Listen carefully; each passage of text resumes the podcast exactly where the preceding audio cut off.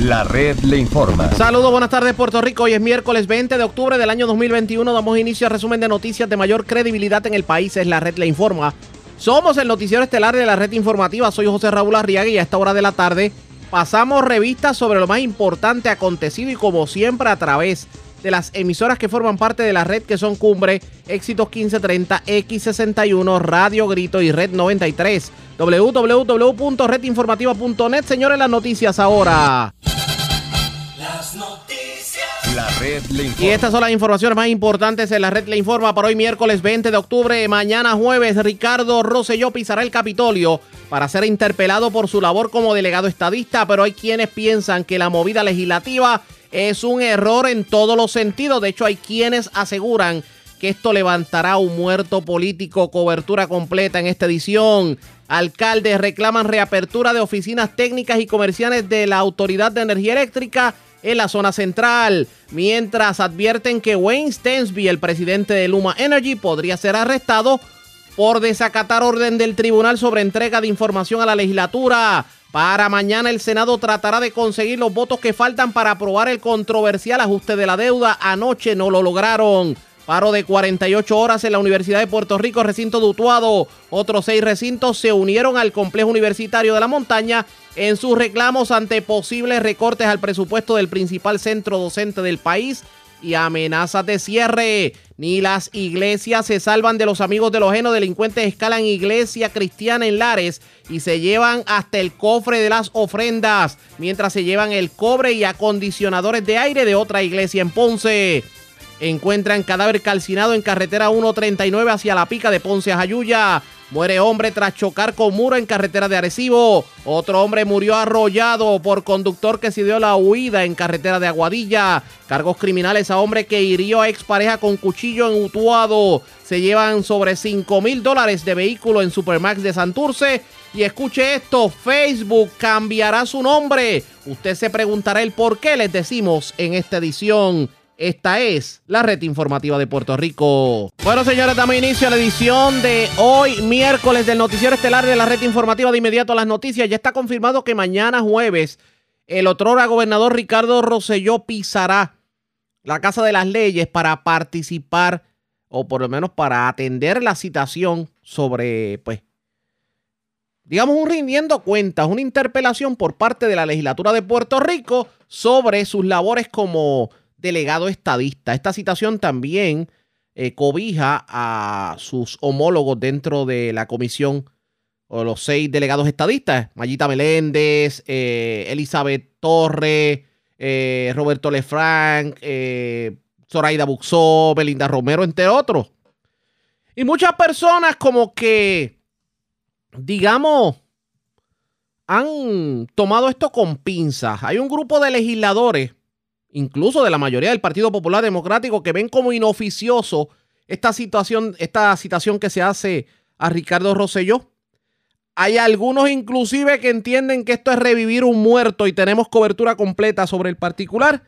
En la mañana de hoy tuvimos la oportunidad de hablar tanto con el, con el ex representante Luis Vega Ramos como con el representante Luis Raúl Torres, porque traen un argumento, que de hecho este argumento también lo esbozó el ex eh, asesor legislativo, el licenciado Néstor Duprey, y es que parecería que se pudiera repetir lo que ocurrió en los 90 cuando las vistas del Cerro Maravilla y se trajo en una interpelación a nada más y nada menos que a don Carlos Romero Barceló.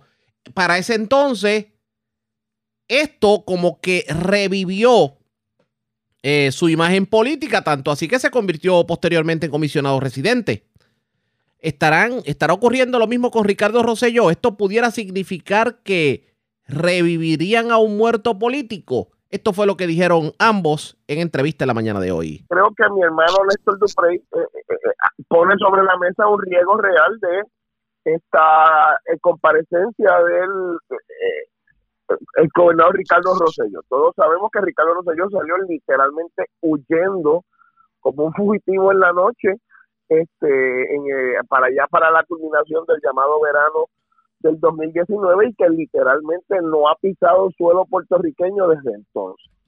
Yo creo que la Asamblea Legislativa legítimamente tiene el derecho, en este caso la Cámara, la Comisión de Asuntos Federales de la Cámara que preside el representante Kevin Maldonado, de cuestionarle a él y a los demás delegados qué están haciendo con los recursos, con la autoridad en ley, con el alegado mandato eh, para una función pública que se les ha dado a través de todo este proceso, ¿verdad? Que ha sido el de, el de más baja participación electoral en toda la historia en el país.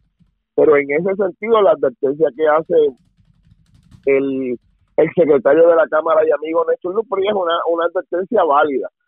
Si no se mantiene aquello allí en el eh, objetivo de la vista, que es obtener una información sobre si de verdad o no se está cumpliendo con algún propósito público, con algún fin público, y si los, y, y si los dineros del pueblo de Puerto Rico, porque aunque un, como, como, como ustedes han dicho, el doctor Rosselló no está devengando el sueldo, está la pregunta legítima es si se está valiendo de propiedades públicas, si se está valiendo de personal eh, del gobierno de Puerto Rico, de si se está valiendo para sus gestiones también de algún fondo público, ya sea por reembolso o para o, para generar alguna de sus tareas. Todo eso son preguntas válidas que él y los demás delegados tendrán tendrán eh, eh, que, que, que discutir.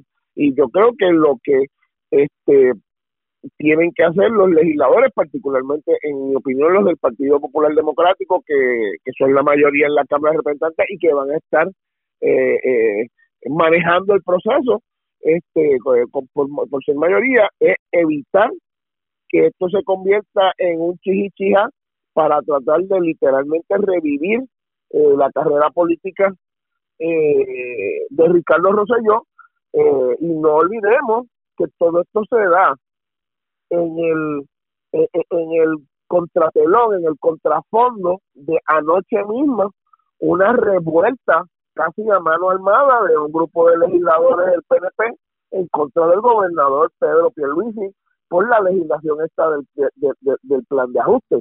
En la Cámara a duras penas aparecieron los votos PNP suficientes para lograr la aprobación. Johnny Méndez fue uno de los que no estuvo disponible eh, para apoyar a su gobernador eh, Pedro Pierluisi y, y otra serie de legisladores del PNP y en el Senado pues todos sabemos lo que pasó que al filo al filo de las eh, nueve, de las nueve y media diez de la noche el Senado recesó sin ver el proyecto de lo del plan de ajuste porque Tomás Rivera Chatz y la mayoría había secuestrado a la mayoría de los de los senadores del PNP en un en un acto de claro desafío y, de claro eh, eh, eh, debilitamiento del liderato político de eh, eh, Pedro de Pedro Pérez. Así que en ese telón de fondo de la guerra interna, guerra interna en la cual la llamada delegación congresional o los cabilderos de la estabilidad son la zona cero, el punto cero, porque la pelea que se está dando el PNP empieza y termina por esa delegación congresional de si están votando los chavos o no, de si están trabajando en equipo o no, de si eso tiene pies y cabeza, de este la delegada Elizabeth Torres diciendo que el PNP son todos unos pillos, unos corruptos que usan la estabilidad para sus maquinaciones de generar dinero, eso es lo que ella dice. Eh, todo eso va a parar mañana en la, en la comparecencia de Ricardo Rosselló, que ciertamente el liderato legislativo en, en la Cámara y, en la Comisión de Asuntos Federales tiene que ser cauteloso en manejarlo y mantenerlo en el foco correcto, pero también es importante porque esto se da dentro del sainete o dentro del culebrón, como dicen en España, eh, de, de, las luchas de poder en el Partido Nuevo Progresista, eh, particularmente en el mundo de Pedro Pierluisi. Pero en este... dice que, que esto puede revivir a Ricardo Rosselló. Tal, tal, parece que Ricardo lo sabe o está siendo orientado. Vete aquí, que ya la historia dice que con Carlos pasó eso, por lo tanto, este puede ser un buen momento, además de lo que acabas de mencionar, de, que se han levantado algunos, algunos legisladores en contra del gobernador. O sea que aquí como que se está presentando la tormenta perfecta, tal vez a favor del propio Rosselló. En caso, pensando uno un poquito adelantado de que pudiera estar coqueteando con la idea de que ahora voy a regresar a, a la máxima posición, buscar quizá la presidencia contra Jennifer en caso de que también el gobernador se retire. No Todo esto, ¿verdad? Uno está eh, especulando. Definitivamente, y no solamente eso, el hecho de que pudieran haber estrategas políticos que estén utilizando esto como coyuntura y le pusieron en bandeja de plata definitivamente la estrategia. Bueno, este, eh, una vez más, la legislatura tiene perfecta responsabilidad y derecho de convocar a cualquier persona que está en la nómina o en funciones públicas, y digo, el, el, el, señor Rosselló está en la nómina pública, decida o no cobrar su sueldo o el sueldo, está en la nómina pública, porque está cumpliendo con unas funciones eh, eh, este, descritas en ley y, es susceptible de, de, recibir el pago que se supone que esas funciones tienen. Este, eh, eso es una pero por otro lado, pues ciertamente están las consecuencias políticas de que, de que si de mañana en adelante el PNP vuelve a ser un monstruo de tres cabezas, eh, siendo las tres cabezas la debilitada de Pedro Pierluisi, eh, Jennifer González, y entonces un retorno como figura de liderato ideológico eh, por la estabilidad eh, de, de, de, Ricardo. Que pudiéramos decir entonces, y perdone que le interrumpa, que a lo mejor la estrategia no necesariamente tiene que ser del PNP o de, digamos, estratega de Ricardo Rosselló para reconstruir su imagen. El propio Partido Popular Democrático pensando en una división dentro del PNP con miras al 2024. lo, lo, que pasa es que aquí ha habido una gran indignación y, podrán tener personas por ahí o algún cálculo político eh, eh, en la calculadora o en el teléfono celular, pero aquí, aquí la consideración de, de qué hacen, para qué sirven, como dicen en el campo, qué componen los llamados delegados estos de la estadidad, es una pregunta que la abrumadora mayoría del pueblo de Puerto Rico se está haciendo y yo creo que es legítimo que, la, que, el poder de gobierno, el poder constitucional eh, más representativo de esa voluntad del pueblo, que es la Asamblea Legislativa, eh, les exija explicaciones a, esa, a esas seis personas. ¿Cómo se maneja eso? Es lo que tienen que tener mucha cautela y mucha prudencia los representantes eh, que están que están a cargo eh, del proceso, obviamente no le pueden dejar al señor Rosselló que quiera convertir eso en un chichichija de sus ambiciones o de su agenda política. Es claro que eso es lo que quiere tratar de hacer, ya han convocado una manifestación, este, pero este, no olvidemos que ya hay otra gente que se está también convocando al otro lado, dicen que para hablar de la deuda y del plan de ajuste, pero una buena parte de esa convocatoria, a mí no me cabe duda que será también mandarle un mensaje a Ricardo Rosselló de el recuerdo grato, entre comillas, que tienen de él y de lo que él significa eh, eh, eh, para, para el pueblo, para el pueblo de Puerto Rico. este y, y, eso pues me parece que lo tendremos que estar mirando a medida este que se da que se da este, esta discusión lo que yo espero es que los medios de comunicación traten de eh, enfocar la discusión en lo que es la pregunta válida, que una vez más vuelvo y repito, es para qué componen o qué componen estos delegados de la estadidad y que no nos dejemos llevar ni los medios de comunicación ni la opinión pública en general en, en el obvio ambiente de circo y de, y de, y de chacota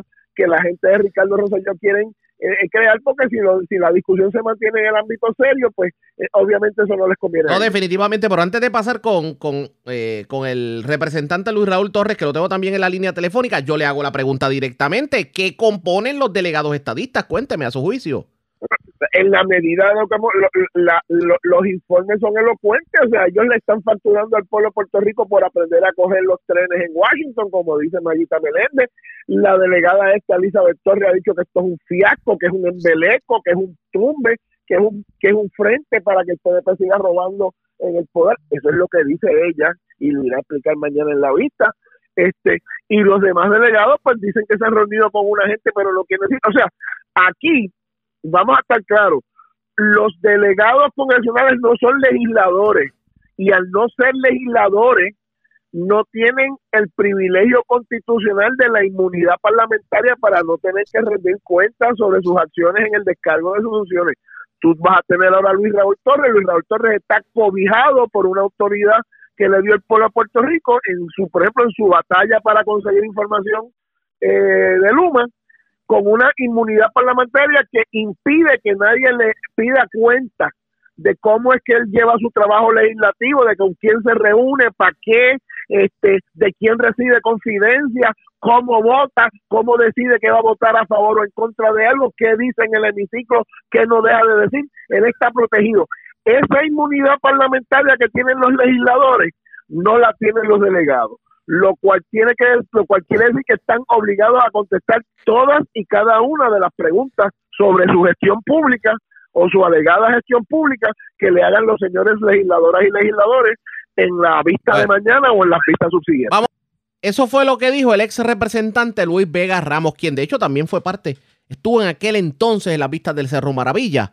Ahora bien, Luis Raúl Torres, actual representante, opina lo mismo. Lo van a escuchar en los próximos minutos, pero antes hacemos lo siguiente. Presentamos las condiciones del tiempo para hoy. Para hoy miércoles, se espera otra tarde activa.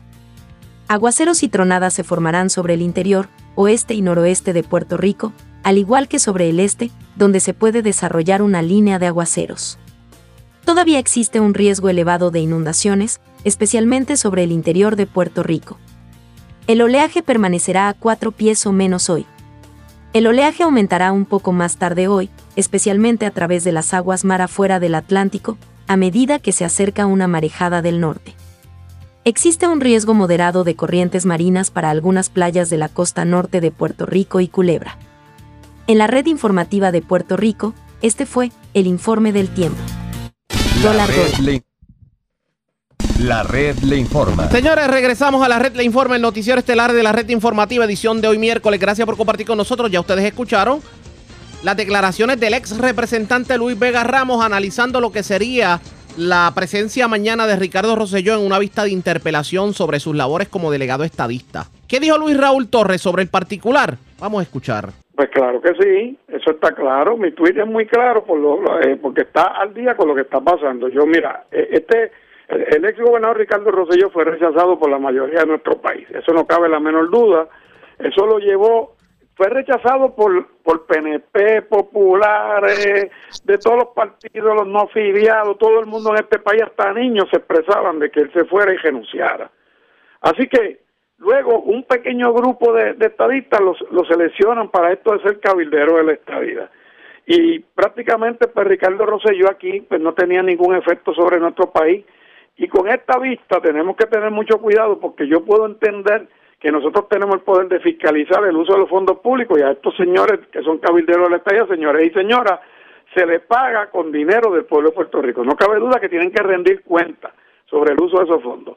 Pero tenemos que ir al bien fino para que esta vista, el liderato legislativo del PNP y el liderato del PNP en general, la vayan a convertir en un circo político y quieran hacer de Ricardo Rosselló un mártir y que eh, en vez de ser una vista para lo que tiene que ser, que es fiscalizar el uso de esos fondos públicos y ver qué es lo que están haciendo estos funcionarios, si están cumpliendo con lo que estableció la ley, se pueda convertir en un circo político que lo que haga sea resucitar a Ricardo Rosselló, que ya comienzo a escuchar que o él o su esposa pudieran aspirar a un nuevo cargo electivo en las próximas elecciones del 2024.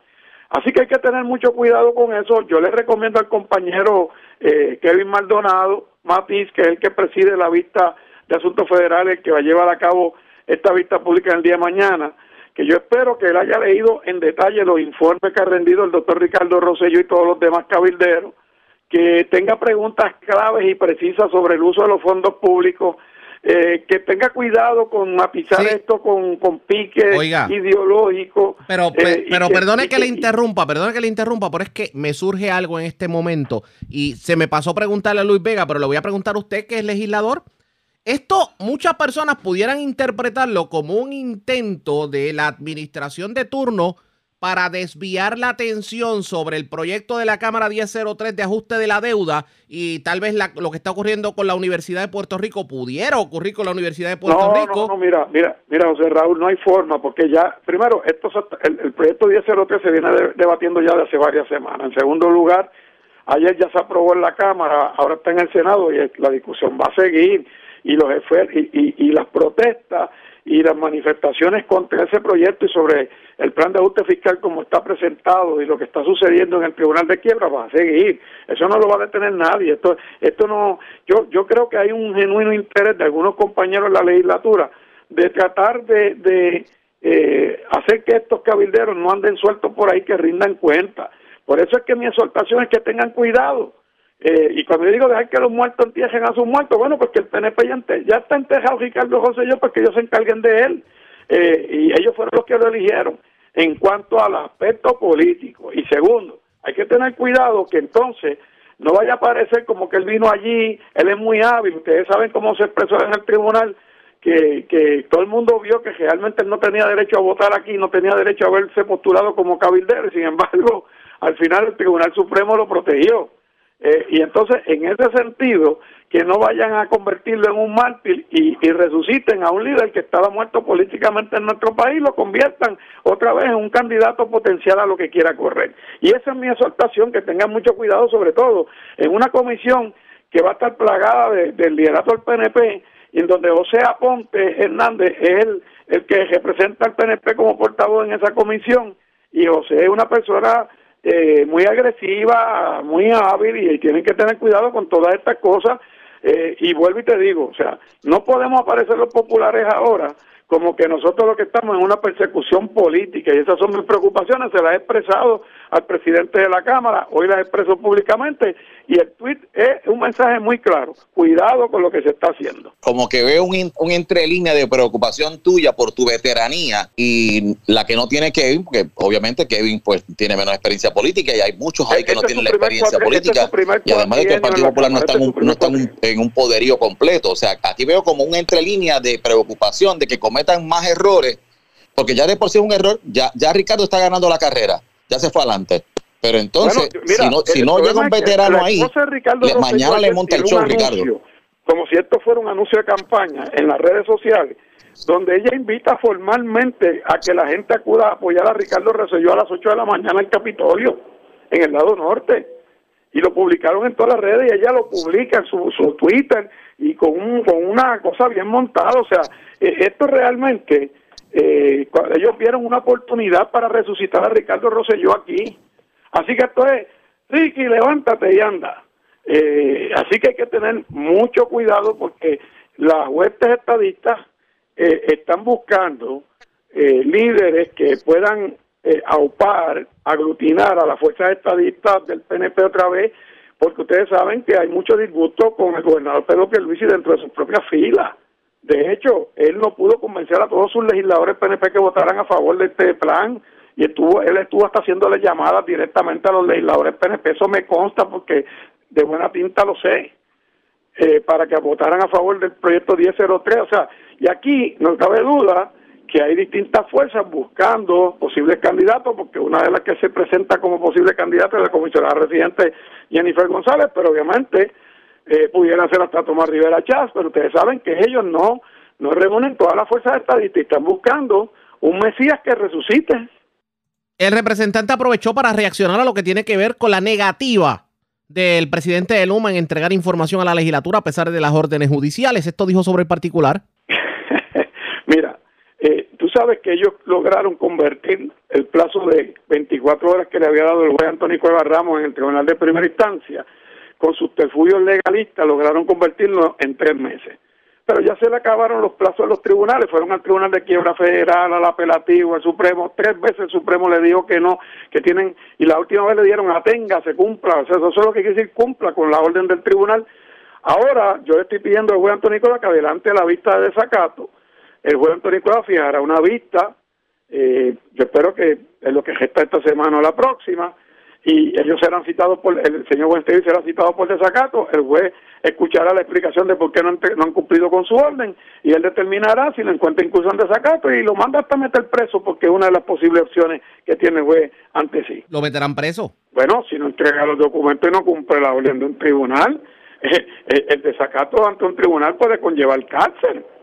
En nuestro código penal eso es así. Y ellos no pueden seguir ahora tratando de buscar, digamos, estrategias dilatorias para que... Bueno, es que lo van a hacer. Mira, aquí tenemos dos abogados, una que fue Procuradora General de Puerto Rico y otro que fue Secretario de Justicia, que bajo administraciones populares, para estar claro, para que la gente entienda que esto no es política, eh, que son los abogados de, de, de Luma, que deben estar cobrando entre 300 a 500 dólares la hora.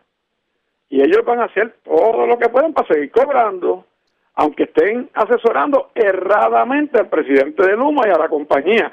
Aquí cuando ganamos finalmente el caso en el Supremo, el gobernador Pedro Pierluisi Urrutia salió corriendo diciendo, no, si, si ya el Tribunal Supremo dio el mandato, tienen que cumplir, pero al otro día cambia y dice, bueno, si le están pidiendo los teléfonos, los emails, eh, las direcciones de los empleados otra cosa. Y eso es falso. Aquí nadie ha pedido ni email, ni direcciones, ni teléfono de empleados. Hemos pedido el nombre del empleado, el puesto que ocupa, la clasificación que tiene, si es senador o lo que sea, si vino de la Autoridad de Energía Eléctrica y los salarios que ganan.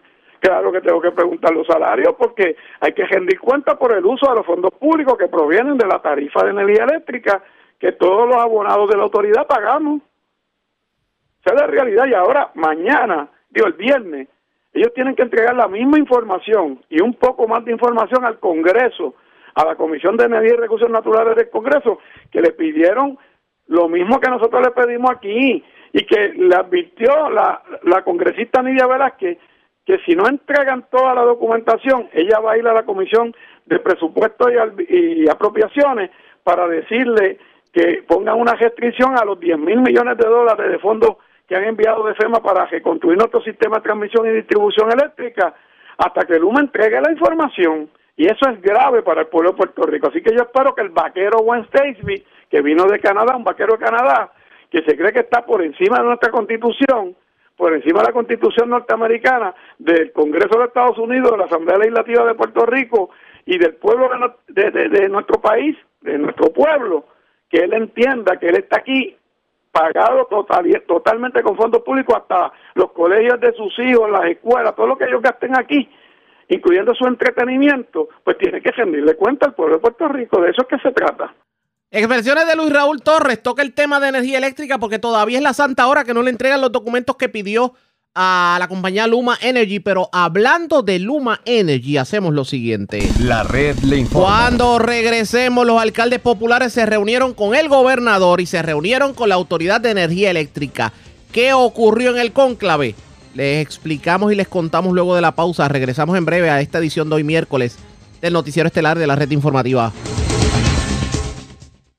La red le informa. Señores, regresamos a la red le informa. Somos el noticiero estelar de la red informativa edición de hoy miércoles. Gracias por compartir con nosotros. Retomando el tema de Luma Energy, ayer en la tarde los alcaldes del Partido Popular Democrático, liderados por el presidente de la Asociación de Alcaldes y alcalde de Villalba, Luis, Luis Javier Hernández, se reunieron con el gobernador Pedro Pierluisi y los directivos de la Autoridad de Energía Eléctrica. El reclamo directamente a Luma Energy, el por qué no hay comunicación con los alcaldes y sobre todo por qué se han cerrado las oficinas técnicas y comerciales en los municipios del centro de la isla. Esto fue lo que ocurrió en la reunión, según nos contó el alcalde de Villalba, Luis Javier Hernández. Sí, bueno, lo primero es que esa reunión había sido eh, solicitada por este servidor a principios del mes de octubre, eh, porque obviamente la situación de, de Luma y las quejas que había recibido por parte de los alcaldes eran innumerables y se había agravado la situación de la comunicación eh, y toda la situación de los relevos de carga que sufrimos durante los meses pasados, pues eh, hacían obligatorio que, los, que el, gobernador junto con el presidente de Luma pues se reuniera con nosotros y nos escuchara. También, eh, pues obviamente yo había hecho la observación de que nosotros habíamos pedido esa reunión y curiosamente a quien le que, que además cuando pedimos esa, esa reunión nos enteramos que el gobernador se había reunido o tenía intención de reunir a los federados. Eh, y obviamente el primer planteamiento que le, hicimos al gobernador es que no divida el tema de la energía en, en partidos. O sea, aquí todos sufrimos la situación. Aquí yo cuando pido por, por alguien es por todos por igual. Así que eh, entendemos que de ahora en adelante pues no se deba dividir entre asociados y federados este tema, máximo cuando eh, Ángel Pérez y yo tenemos una excelente comunicación y estamos trabajando en conjunto muchas iniciativas a favor de los municipios. Dicho eso, eh, estuvimos tocando con el gobernador y ahí estuvo el presidente de Luma, que por fin lo conocí, porque nunca había eh, tenido la oportunidad de, que, de que nos diera la cara a la asociación. Sabes que hace tiempo se estaba planteando que le hemos pedido reunión y él no nos ha atendido. Así que también estuvo el presidente de Luma, estuvieron varios eh, representantes de la, de la corporación y la secretaria de la gobernación, el, el, secretario de Asuntos Municipales y el secretario de Estado. Eh, todo se resume en, tres partidas importantes. La primera es la comunicación. Hay que, cambiar la, la, dinámica de comunicación que está estableciendo Luma para poder nosotros eh, decirle a nuestro pueblo qué realmente está sucediendo en sus comunidades y cuándo eh, la compañía piensa resolverle. Por ejemplo, yo tengo el caso ahora mismo de una comunidad en Caunilla abajo, que desde ayer está sin luz. Y el problema que tengo es que el contacto de Luma no me dice exactamente eh, cuándo le van a resolver. Eh, y esa información, eh, pues, pues supuestamente es que él no domina esa información. O sea, quien tiene la información es otra persona. Nuestra petición fue que el enlace que van a tener por municipio pues tenga esa capacidad de poder brindarnos la información completa. Lo que pasa es que, perdone que le interrumpa, uno puede entender el reclamo de los alcaldes sobre la poca comunicación con Luma. Lo que pasa es que escucharlo a usted, artífice del consorcio energético de la montaña, en este momento, cuestionar la situación de energía eléctrica cuando usted tiene un proyecto que está durmiendo el sueño de los justos, porque ya eso era para haber comenzado y parece que el gobierno está arrastrando los pies, pues uno dice, ah, claro. Pero si tiene la solución en las manos, ¿cómo es posible que no la implementen? Cuénteme. Claro, pero pero mira, eso eh, eh, tú sabes que el consorcio energético es un proyecto que va, va a tomar tiempo en hacerse, que hay que comenzar, pero eso es un proyecto a largo plazo. A corto plazo, eh, la, la Autoridad de Energía Eléctrica junto a Luma tienen que presentarnos un plan de cómo van a mejorar la situación de falta de brigada, de desganche de líneas, de cambio de poste, de cambio de foco, de movimiento de líneas de transmisión y distribución o mejoras a la línea y a la red. O sea, esas son cosas, Ariaga, que se necesitan ahora. El consorcio energético y todas las mejoras que se van a estar haciendo en, la infraestructura eh, toman tiempo. Mira, te voy a dar el ejemplo más claro. El presidente, imagina si hay una desconexión de la realidad, que el presidente de Luma eh, nos presentó con bombos y platillos la asignación eh, de 7 billones para hacer eh, mejoras a la red. ¿Cuántas veces hemos estado escuchando ese cuento? Y la pregunta que yo le hice fue, ¿en qué etapa se encuentran esos fondos? Y él me dijo en la fase de planificación, bendito. O sea, no, eh, nosotros no somos tontos, nosotros no, no comenzamos a administrar fondos federales ahora. Nosotros sabemos que eso toma tiempo. Nosotros lo que le pedimos al presidente Luma es un plan para ahora, no para mañana, no que nos vengan a vender sueños, es que vengan a trabajar con la realidad. Y una de las cosas que ellos tienen que mejorar dramáticamente es la infraestructura administrativa. Mira, Ariaga, yo, yo sé que ya en, eh, nosotros en la montaña lo hemos vivido con más eh, sufrimiento. El cierre de las técnicas, eh, eso, la técnica de Barranquita, la técnica de Juana Díaz, cómo eso afecta que las brigadas se tarden en llegar y que la respuesta sea más lenta. Y obviamente uno de los temas que tocamos con Luma fue esa, ellos nos dijeron que ya comenzaron a abrir técnicas que habían cerrado en Calle y en San Sebastián y en, otros municipios. Y yo le pregunto, ¿y el campo para cuándo? Que son los que realmente se tardan las brigadas en poder llegar. Así que esa contestación, pues yo espero que, próximamente pues puedan tenernos un plan. El otro va dirigido a que van a cambiar y van a, van a, van a darle poder a los, a los enlaces municipales para que nos puedan brindar la información exacta para nosotros poder también transmitirse a nuestra gente. Eh, así que esas, esas son, fueron parte de muchas cosas que pudimos discutir eh, con, el gobernador y con el presidente de Luma. ¿Y usted cree que verdaderamente, digo, sin ánimo de, digamos, restarle importancia a la reunión, pero es que una compañía como Luma, que no le ha querido dar información, es más, no le ha hecho caso ni al Congreso de los Estados Unidos, ni al Tribunal Supremo, ¿Usted cree que verdaderamente le va a hacer caso a ustedes como alcalde? Bueno, yo tengo que decirte que mi responsabilidad es poner eh, en contexto a las personas que tienen el, poder de hacer las cosas. Y en estos momentos el gobernador es quien fiscaliza el contrato de Luma y en estos momentos quien maneja nuestra red de distribución y transmisión y servicio al cliente es esa compañía. Y yo tengo la obligación de manifestarles a ellos para récord lo que está pasando, cuál es la radiografía de la situación y el problema ya esta sería, ¿verdad?, una segunda o tercera llamada y yo espero que respondan, o sea, que ya eso fue plan parte de lo que planteamos en la reunión al cierre, que esto no sea una catarsis de que nos escuchan eh, y hay poca eh, respuesta. Tiene que haber respuesta. Ya tuvimos la reunión con el gobernador, ya él escuchó de primera mano nuestras peticiones. Yo le voy a dar la oportunidad, ¿verdad?, de que él pueda ejecutar y dentro de un tiempo nos sentamos tú y yo y hablamos y te digo si ellos realmente eh, hicieron un cambio o como tú dices, eh, solamente nos escucharon sin ninguna intención de mejorar las cosas. Vamos a ver qué termina ocurriendo. Antes de retirarnos, esta vez le cambio el sombrero y le pongo el sombrero, el sombrero de líder popular, estratega y posible candidato a la gobernación. Eh, ah, bueno, eh, eso como que se me Ah. zafó. Esa se me zafó. Sí, eso no, eso Esa, esa, esa, esa, esa se me zafó. Eh, le pregunto al futuro candidato a la gobernación, digo, al alcalde de Villalba, popular, la llegada de Ricardo Rosselló a una sesión de interpelación. ¿Esto no es revivir un muerto?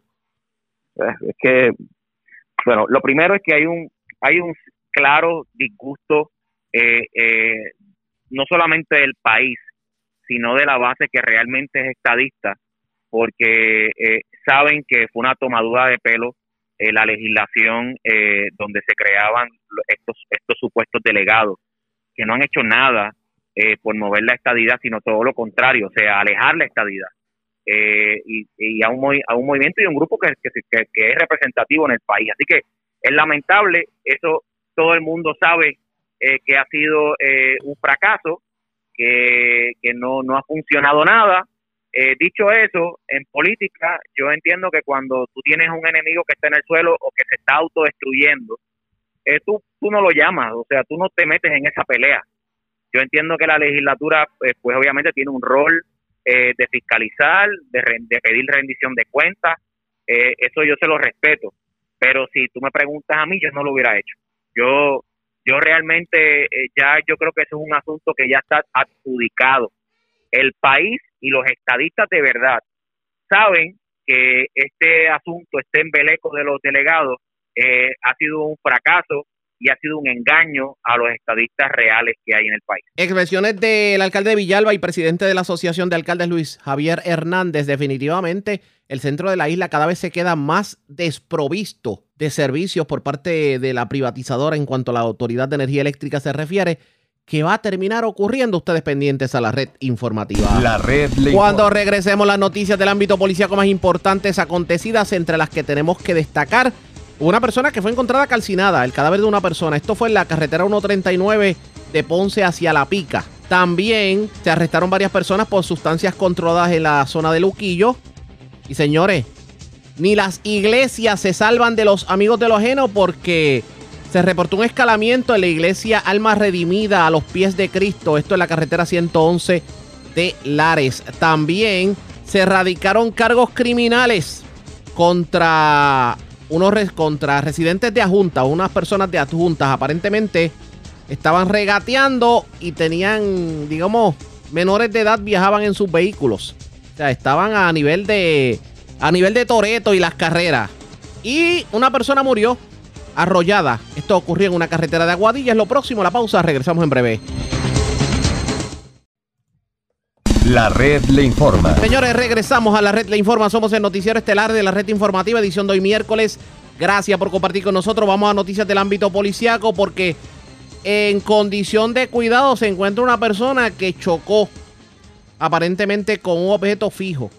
Esto ocurrió en el barrio Corcovada de Atillo. Además, se erradicaron cargos criminales contra un hombre por violencia de género, un hecho ocurrido en Manatí. Es Elma Alvarado, oficial de prensa de la policía en Arecibo, quien nos trae detalles en vivo. Saludos, buenas tardes. Sí, buenas tardes. A través del sistema de emergencias 911 se reportó un accidente de auto con objeto fijo. Esto en la carretera 653, kilómetro 3.7 del barrio Corcovada, en el pueblo de Atillo. Según informó el agente William James del distrito de Atillo, que se personó al lugar donde un auto Nissan Versa color negro, conducido por Edwin Acevedo, residente de Camuy, e impactó una verja de concreto de una residencia ubicada en el lugar antes mencionado, resultando con lesiones de cuidado, siendo transportado en ambulancia aérea al centro médico en Río Piedras. El agente Antonio Ramos de la División de Patrullas de Carretera de Arecibo tomaría las medidas y el caso se continúa con la investigación.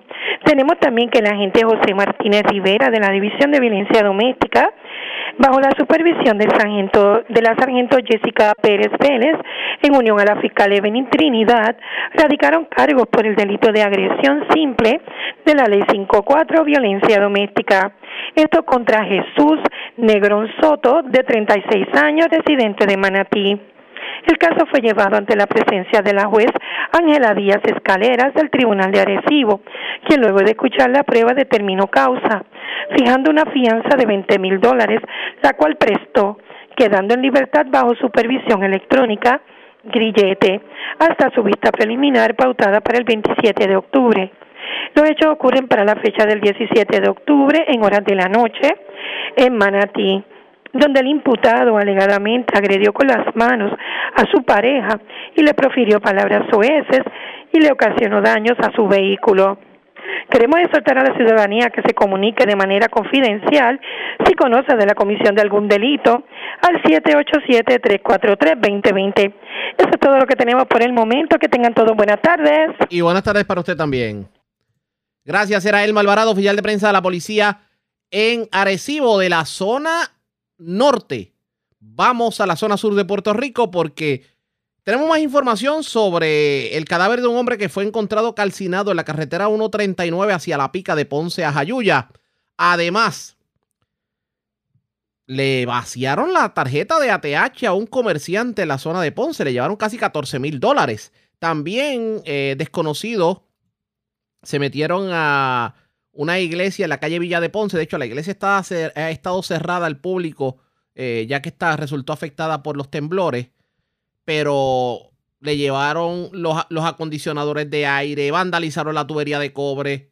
Bueno, literalmente vaciaron la iglesia. Luz Morel, oficial de prensa de la policía en Ponce, con detalles. Saludos, buenas tardes. Sí, muy buenas tardes a todos. A eso de las 12 del mediodía de ayer, 19 de octubre, fue reportado un incidente de asesinato. Esto hecho ocurrido en la carretera 139, kilómetro 6.2, barrio Los Ausubos, en Ponce según información recibida por personal de centro de mando, que inicialmente se alertó a la policía mediante una llamada anónima a la línea confidencial 343-2020 sobre persona calcinada en la mencionada carretera. Agentes adscritos al precinto Ponce Este llegaron hasta el lugar quienes indicaron que fue encontrado el cuerpo calcinado y en estado de descomposición de una persona. Esto en un terraplén de tierra a orillas de la mencionada carretera. Debido al estado que el cuerpo se encontraba, este no ha podido ser identificado por la policía. El agente Rafael Rivera Negrón de la División de Homicidios, en unión a la fiscal María del Carmen Tripari, se hicieron cargo de la investigación y se ordenó el traslado del cuerpo a ciencias forenses para fines de autopsia. También tenemos unos daños, esto en la calle Villa, en la iglesia metodista La Resurrección. Allí eh, indicó el señor Carlos, Giancarlos Ortiz, que fue vandalizada la tubería de cobre de seis acondicionadores de aire de dicha iglesia y de los cuales no fueron valorados hasta el momento. La iglesia se encontraba cerrada al público, esto debido a que la misma eh, había resultado afectada por los terremotos pasados. El agente Edgar Blanco del Grupo de Investigaciones de la Comandancia del Área de Ponce se hizo cargo de la investigación correspondiente. También tenemos un delito de fraude a una tarjeta de crédito esto indican que fue en la avenida Emilio Fagot en Ponce donde se encuentra dicho establecimiento. Según se nos informó que ser entrevistado Nelson Ponce, es que alegó que alguien utilizó la tarjeta ATH del Banco Popular perteneciente a su empresa ABA Spirit Cycle, donde realizaron varias compras por la cantidad de 8.234 y otra por la cantidad de 6.200 dólares. Esto para la fecha del 8 de octubre del año en curso. La querella fue investigada inicialmente por la agente Emeridal y Figueroa del Grupo de Investigaciones y referida a la División de Delitos contra la Propiedad y Fraudes del área de Ponce. Eso es lo que tenemos hasta el momento. Gracias por la información. Buenas tardes. Muy buenas tardes a todos. Gracias, era Luz Morel, oficial de prensa de la policía en Ponce del Sur. Vamos a la zona de la montaña, porque señores, desconocidos se llevaron eh, un generador eléctrico, una aspiradora, altavoz, cofres de madera, bueno, de todo, de una iglesia, específicamente la iglesia Alma Redimida a los pies de Cristo, el asiento 11 de Lares. Además, se erradicaron cargos criminales en Utuado contra un hombre aparentemente cometió un acto de violencia de género, según la información. Aparentemente agredió a su expareja con un objeto punzante, con un cuchillo, y le infligió una herida. También se erradicaron cargos criminales contra dos personas que estaban regateando en la carretera, aparentemente acompañado de menores en el vehículo. Jaira Rivera, oficial de prensa de la policía con detalles. Saludos, buenas tardes. Hola, buenas tardes. Un escalamiento se reportó a las 5 y 38 de la tarde de ayer en la iglesia Alma Redimida, a los pies de Cristo, en la carretera 111 en Lares alegó la querellante Zaida Martínez que alguien forzó la cerradura de la puerta de aluminio del templo logrando acceso al interior apropiándose de un generador eléctrico de 3.500 watts marca Ryobi, una aspiradora industrial y un altavoz. Asimismo, se llevaron el cofre de madera con una cantidad de dinero indeterminada. Relacionado a estos hechos, se le dio conocimiento a la gente Lara Cuente de Servicios Técnicos de Utuado, quien se movilizó al lugar de los hechos recopilando evidencia. Este caso fue referido a personal del Cuerpo de Investigaciones Criminales de Utuado para continuar con la investigación. En otras notas policíacas fueron radicados cargos criminales contra Juan Alberto Oquendo Andújar, de 41 años y residente de Utuado, este para la fecha del 10 de octubre agredió a su expareja con un objeto punzante, entre paréntesis cuchillo, en el área del costado derecho, infligiéndole una herida abierta. La agente Enid Rivera Hernández de la División de Violencia Doméstica del área de Utuado consultó este caso con la fiscal Carmen Santiago, quien instruyó radicar cargos por ley 54 en ausencia contra Oquendo Andújar.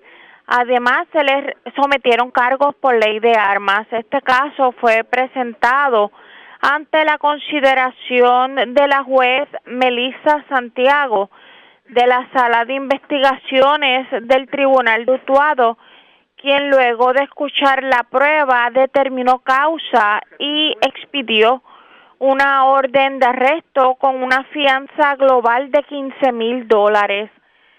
Por otro lado, se investiga también una erradicación de cargos por regateo.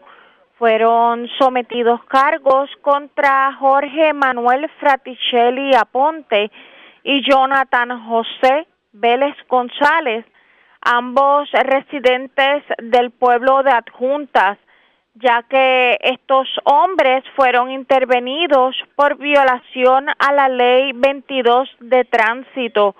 Ellos se encontraban realizando regateo. Ambos conductores lo realizaban junto a unos menores de edad en el interior de sus vehículos. Este caso fue consultado con el fiscal Carlos Caraballo Rivera de la Fiscalía de Utuado, quien instruyó radicar cargos criminales contra ambos conductores.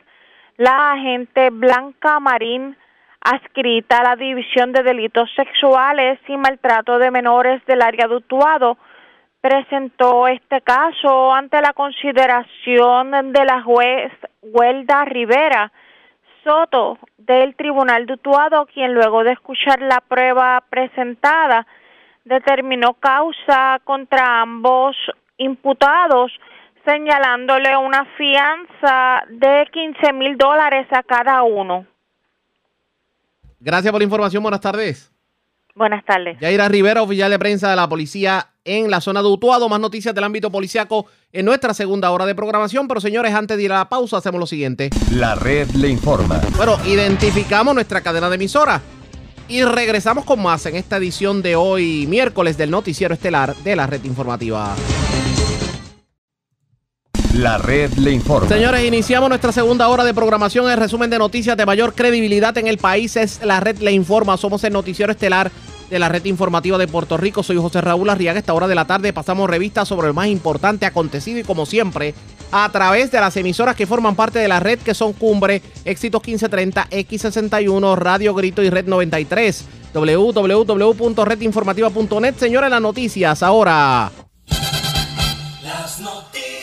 La red le informa. Y estas son las informaciones más importantes en la red le informa para hoy miércoles 20 de octubre. Mañana jueves, Ricardo Rosselló pisará el Capitolio para ser interpelado por su labor como delegado estadista, pero hay quienes piensan que la movida legislativa es un error en todos los sentidos. De hecho, hay quienes aseguran que esto levantará un muerto político. Cobertura completa en esta edición. Alcaldes reclaman reapertura de oficinas técnicas y comerciales de la Autoridad de Energía Eléctrica en la zona central, mientras advierten que Wayne Stensby, el presidente de Luma Energy, podría ser arrestado por desacatar orden del tribunal sobre entrega de información a la legislatura. Para mañana el Senado tratará de conseguir los votos que faltan para aprobar el controversial ajuste de la deuda. Anoche no lo lograron. Paro de 48 horas en la Universidad de Puerto Rico, recinto de Utuado. Otros seis recintos se unieron al complejo universitario de la montaña en sus reclamos ante posibles recortes al presupuesto del principal centro docente del país y amenazas de cierre. Ni las iglesias se salvan de los amigos de los genos. Delincuentes escalan iglesia cristiana en Lares y se llevan hasta el cofre de las ofrendas, mientras se llevan el cobre y acondicionadores de aire de otra iglesia en Ponce. Encuentran cadáver calcinado en carretera 139 hacia la pica de Ponce a Jayuya. Muere hombre tras chocar con muro en carretera de Arecibo. Otro hombre murió arrollado por conductor que se dio la huida en carretera de Aguadilla. Cargos criminales a hombre que hirió a expareja con cuchillo en Utuado. Se llevan sobre 5 mil dólares de vehículo en Supermax de Santurce. Y escuche esto, Facebook cambiará su nombre. Usted se preguntará el por qué les decimos en esta edición. Esta es la red informativa de Puerto Rico. Bueno, señores, damos inicio a la segunda hora de programación en el noticiero estelar de la red informativa de inmediato a las noticias. Un paro de 48 horas en la Universidad de Puerto Rico, recinto de Utuado. De hecho, este paro se replicó en otros recintos del sistema de educación pública universitaria del país. Tenemos cobertura completa sobre el particular y vamos a comenzar escuchando lo que tuvieron que decir los estudiantes de la Universidad de Puerto Rico, recinto de mientras se encontraban en los portones del recinto. Explican el porqué del paro de 48 horas. Bueno, la manifestación es el propósito, tiene el propósito de combatir o oponernos al proyecto de ley PC 103, que es el proyecto de ley que propone la reducción de la deuda, pero al reducir esa deuda, a hacer ese proyecto, lo que se propone es que se reduzcan sustancialmente las pensiones de los, de los pensionados empleados públicos y que se reduzca el presupuesto de la Universidad de Puerto Rico, que no sé si ustedes conocen, pero ya de por sí está bien debilitado.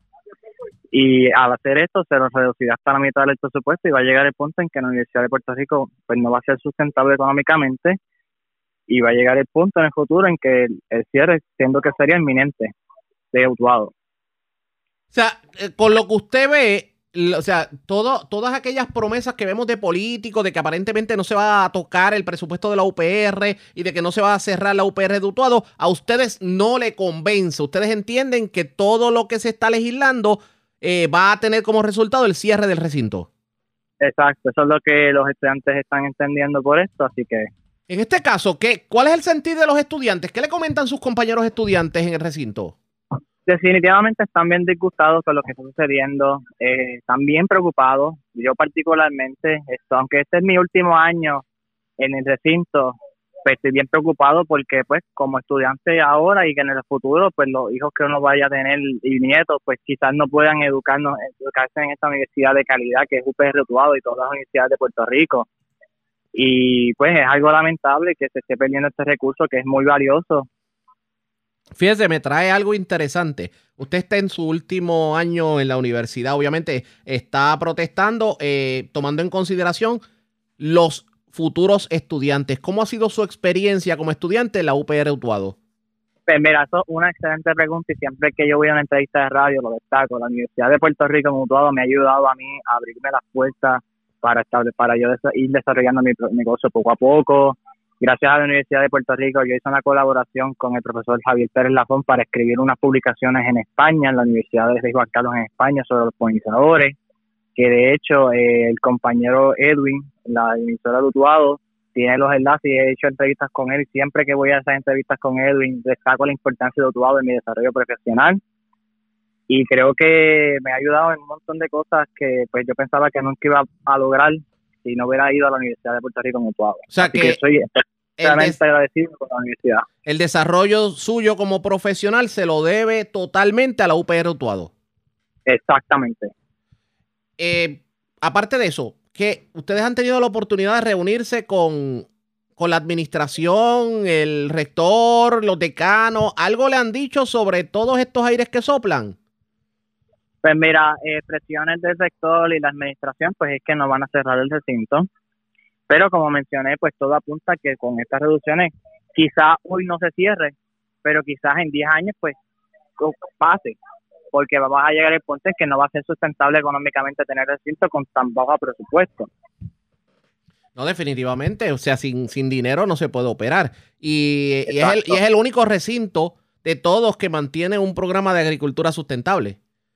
En todo el Caribe, exacto. Que nuestro recinto es único porque este programa es único en el Caribe. O sea, ninguna otra universidad privada o pública tiene este programa. Y además se está desarrollando otro programa que es el de ciencias sociales, que también entiendo que sería único porque su especialidad sería en arqueología Entiendo que esta parte la compartiríamos con Río Piedras, pero igual son programas únicos. Tenemos profesores que son de calidad, estudiantes que han, que han sido súper exitosos gracias a la Universidad de Puerto Rico y a su apoyo. Así que definitivamente muchos estudiantes le debemos la, nuestra, nuestro futuro a la Universidad de Puerto Rico como todo por todas las cosas que ha hecho por nosotros. ¿Qué ustedes esperan lograr con la manifestación y con este paro de 48 horas?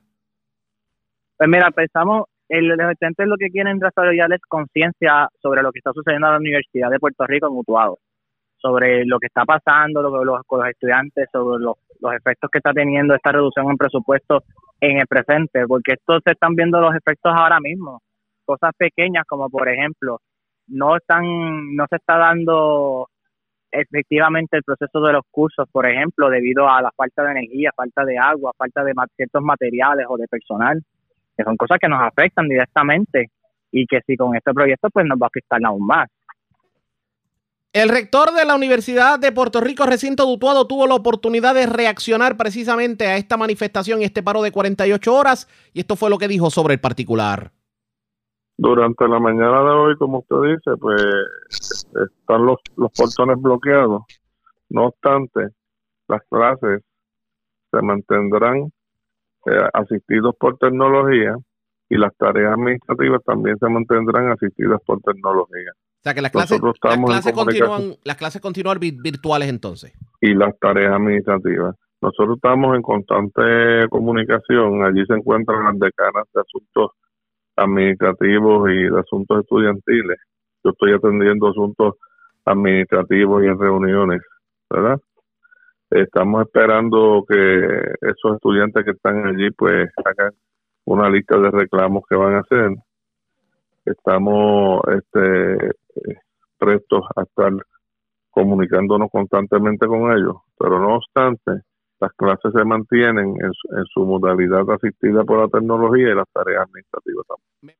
Me parece que uno de los principales reclamos antes de que ellos hagan la lista es este fantasma que ha estado rondando sobre si cerraba o no cerraba la universidad, aunque usted ya reaccionó sobre el tema, pero tal vez para aquellos que no tuvieron la oportunidad de escuchar o algunos estudiantes que todavía tienen la preocupación y que se han involucrado en esta protesta, ¿cuál, al día de hoy, cuál es el estatus de la Universidad de Puerto Rico de Utuado y si de alguna manera el proyecto de la Cámara 1003 trastocaría el presupuesto de la Universidad de Puerto Rico y la pondría en riesgo de cierre? La Universidad de Puerto Rico Mutuado no cierra. La presidenta interina así lo expresó el viernes pasado y salió en la prensa. La presidenta de la Junta de Gobierno también lo ha expresado y me lo, me han expresado a mí personalmente. Yo no he estado en alguna reunión que indiquen que la Universidad de Puerto Rico Mutuado va a cerrar. Así que nos mantenemos firmes. Nosotros estamos haciendo nuestros ajustes en, en haciendo avalúo de los programas. Estamos creando programas nuevos, estamos tratando de, hacer mayor publicidad, estamos creando diferentes grupos con estudiantes, tenemos una organización nueva que se llama el Peer to Peer Mentoring Program, que son estudiantes consejeros que ayudan a, posibles eh, estudiantes de nuevo ingreso que los orientan y le dicen los diferentes programas que tenemos nosotros y nosotros nos mantenemos con varios programas únicos que nos ofrecen en el sistema de la Universidad de Puerto Rico. En este caso, eh, ¿no resiente usted como rector el que tal vez veamos gestiones para conseguir fondos a universidades privadas para programas de agricultura cuando el mejor programa de agricultura no solamente de Puerto Rico, sino del Caribe lo tienen ustedes en Utuado? Nosotros, como usted dice, tenemos el mejor programa de agricultura, lo vamos a seguir teniendo, lo vamos a mantener. Sobre el 90% de nuestros profesores tienen un grado terminal doctoral y ofrecemos un servicio de excelencia. O sea, pero pueden estar tranquilos los estudiantes de que por lo menos no va a haber cierre, aunque usted ha reconocido en innumerables ocasiones de que sí eh, han estado, como quien dice, arando con los bueyes que, que tienen. O sea, eh, el presupuesto limitado y tratando de hacer, digamos que, economías y movidas estratégicas para mantener las operaciones. Lo hemos estado haciendo, al igual que todo el sistema universitario y todas las universidades privadas, porque esto es un, esto, esto es un problema mundial y, y, y, y le, no, nos ocurre a nosotros como como organización pública, pero la, a la universidad privada también. Para aquellos que tal vez no conozcan a la Universidad de Puerto Rico Recinto de Utuado, dígame qué le ofrece la universidad al estudiantado y por qué es tan importante mantenerla abierta y en operaciones. La Universidad de Puerto Rico en Utuado lleva 42 años dando un servicio de excelencia. 118 cuerdas de terreno están a la disponibilidad de nuestros estudiantes, ofreciendo programas únicos un bachillerato en artes en agricultura sustentable, diferentes grados asociados en tecnología agrícola, un bachillerato en, en, en, en ciencias y artes con cuatro énfasis, énfasis en arqueología, énfasis en psicología, en relación, en relación de forma y en biología. También tenemos el bachillerato en contabilidad, bachillerato en, en sistemas de oficina y grado asociado en ciencias sociales y humanidades. Así las cosas, continúa todavía la preocupación del estudiantado, de los profesores y los empleados no docentes en torno a lo que va a ocurrir con la Universidad de Puerto Rico Recinto Utuado, tomando en consideración que ya la universidad tendría menos presupuesto para operar a raíz del ajuste de la deuda. ¿Qué terminará ocurriendo pendientes a la red informativa?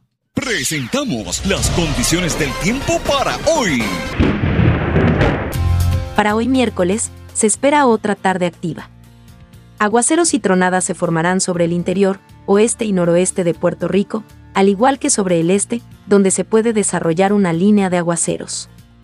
Todavía existe un riesgo elevado de inundaciones, especialmente sobre el interior de Puerto Rico. El oleaje permanecerá a cuatro pies o menos hoy. El oleaje aumentará un poco más tarde hoy, especialmente a través de las aguas mar afuera del Atlántico, a medida que se acerca una marejada del norte. Existe un riesgo moderado de corrientes marinas para algunas playas de la costa norte de Puerto Rico y Culebra. En la red informativa de Puerto Rico, este fue el informe del tiempo.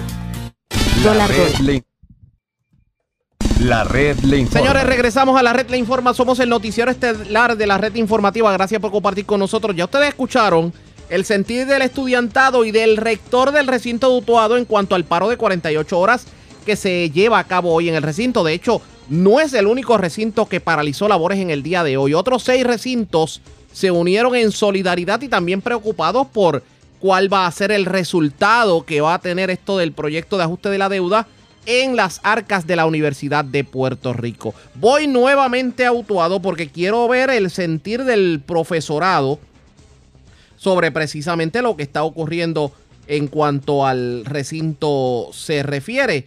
Y a esta hora de la tarde dialogó con la profesora Marisol Dávila, es la presidenta de la Asociación de Profesores Universitarios, capítulo de Utuado. Saludos, buenas tardes, bienvenida a la red informativa. Sí, buenas tardes, tengan todos y todas. Y gracias por compartir con nosotros. Utuado. Definitivamente. Bueno, eh, Utuado, en Utuado comenzó todo. Obviamente otros recintos también han optado por paralizar labores. Ustedes como profesores, ¿cuál es la principal preocupación?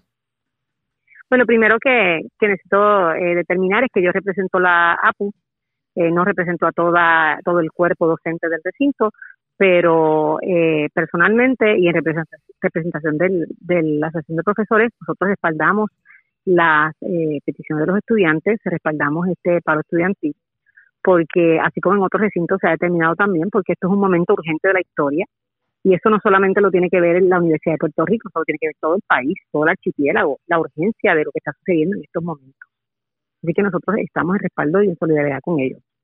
En este caso, eh, ¿le preocupa que la Universidad de Puerto Rico no tenga el presupuesto suficiente para operar y que esto signifique no solamente en reducción de ofrecimientos, en cierre de recintos, sino también obviamente en peores condiciones de trabajo para los profesores y el personal no docente?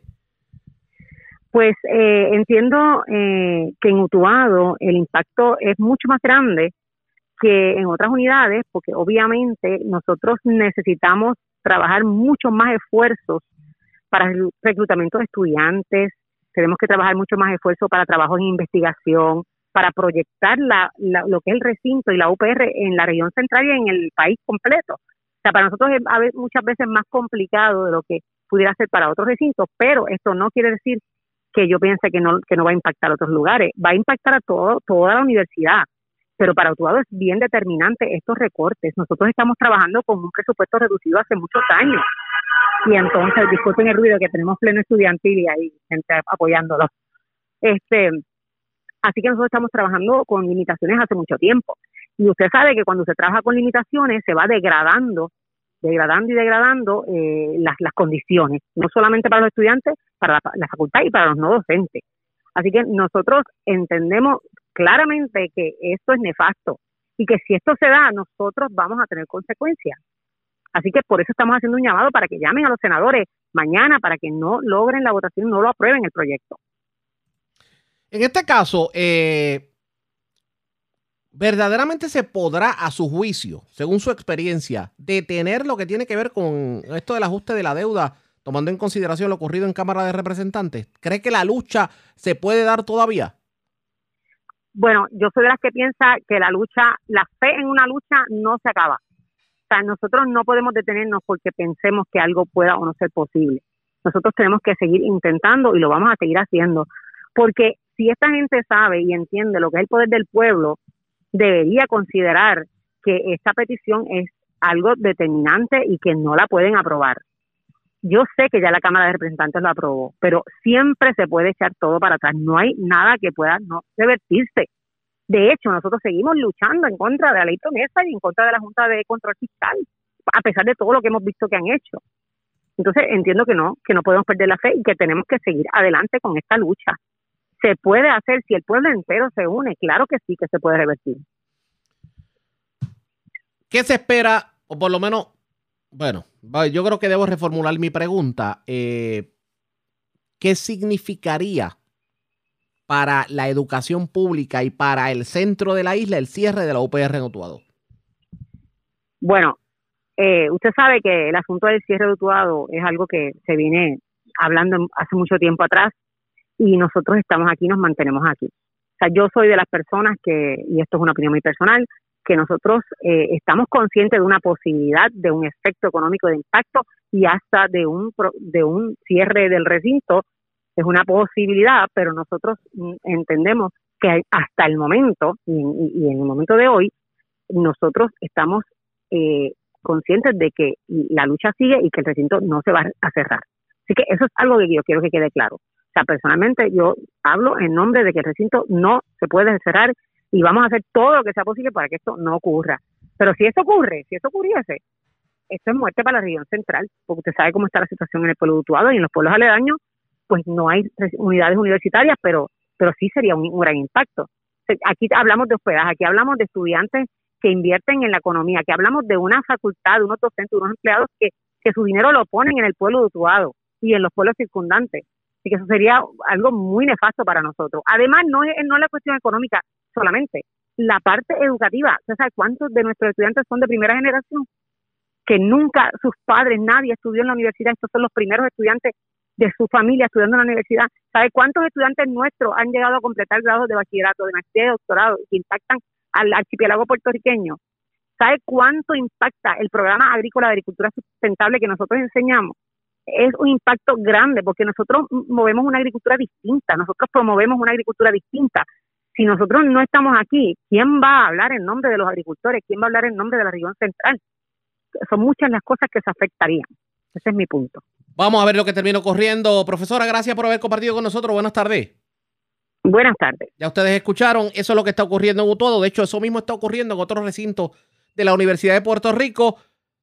Río Piedra se uniría a este paro a partir de las 5 de la tarde de hoy, pero por ejemplo, Ponce está paralizado, Humacao está paralizado, Arecibo está paralizado, entre otros recintos de la Universidad de Puerto Rico. Vamos a temas relacionados, porque ya que estamos hablando del plan de ajuste de la deuda, anoche se aprobó en Cámara, pero en Senado no se aprobó. Y escuchen la explicación que dio el presidente del Senado, José Luis Dalmau, para el hecho de que no se llevara al Pleno lo que tiene que ver con el proyecto de plan de ajuste de la deuda, porque aparentemente no contaba con los votos para así lograrlo.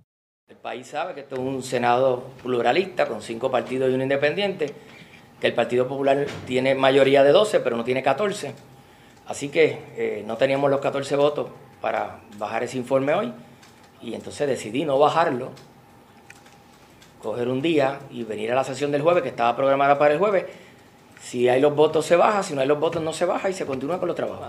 El decir que no participaron, mire, mientras el presidente del Senado, Tomás Rivera Chat, en los dos cuatro años que tuvo, nunca la minoría participó de un informe de conferencia. Venir hoy a pedir que la participación, y dicho sea de paso, participaron, sometieron enmiendas, hubo diálogo, pero para radicar un informe no hace falta que todo el mundo vote, hace falta tener los votos. Si tú tienes los votos, firma y se radica. No es para excluir a nadie. Y este Senado ha sido, perdóname Javier, abierto para que todo el mundo participe. Han participado de los debates, han participado de las deliberaciones. Se les hizo una presentación sobre el plan fiscal en el Leopoldo Figueroa. Muchos senadores de otros partidos participaron también, no todos, pero fueron invitados. Ahora bien, si yo no tengo 14 votos, pues decidí no bajar el proyecto hoy. ¿Dudas de mi delegación? Sí, hay dudas en el lenguaje de lo que se aprobó en el primer proyecto versus en lo que se aprobó en el informe del día de hoy. Lo que pasa es que aquí se está tratando de, en ese proyecto, meter otros asuntos. El asunto era cero recorte a las pensiones. No me habla de otras cosas que no sean pensiones. Pero además de eso, conseguimos meter dinero para la universidad, conseguimos otras áreas, pero aún así hay gente que todavía va a estar en contra. La realidad es que el que no esté pensionado hoy no está sujeto a lo que está pasando con el plan de ajuste porque son pensiones futuras. ¿Alguien en el proyecto de hoy me garantiza que los empleados públicos van a tener su salario el año que viene? ¿Lo podemos garantizar por un proyecto? ¿Alguien me puede decir hoy que vamos a garantizar el presupuesto del Departamento de Educación del año que viene?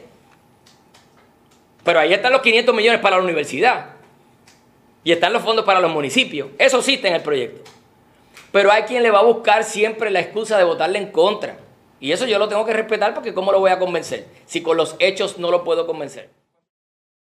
Eso fue lo que ocurrió. Lo cierto, lo cierto es que mañana jueves en la sesión del Senado se decidirá si en efecto se baja a la consideración del Pleno lo que tiene que ver con este proyecto. Al momento no cuenta con los votos para lograrlo. ¿Qué terminará ocurriendo? Pendientes a la red informativa. La red le informa. Cuando regresemos, más noticias del ámbito policiaco. Así que a la pausa, regresamos en breve con más en esta edición de hoy miércoles de Noticiero Estelar de la red informativa.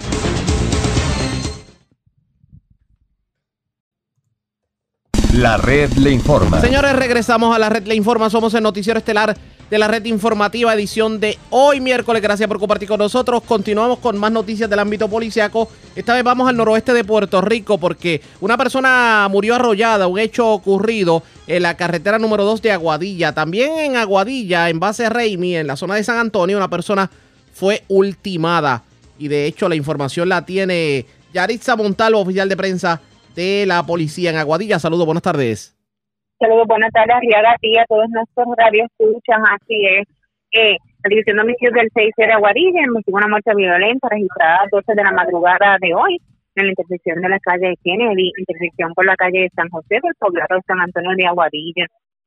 Los hechos fueron reportados a través del sistema de emergencia 911, acudiendo hasta lugares efectivos de ese precinto policíaco, quienes se toparon con el cuerpo baleado de Dair Osvaldo Hernández Feliciano, de 27 años, residente de ese poblado, la agente Edicto Martínez, quien supervisado por el teniente Hernando Camacho y dirigido por el capitán Eduardo Rivera, se hicieron cargo de la pesquisa en unión a la oficial Jason González.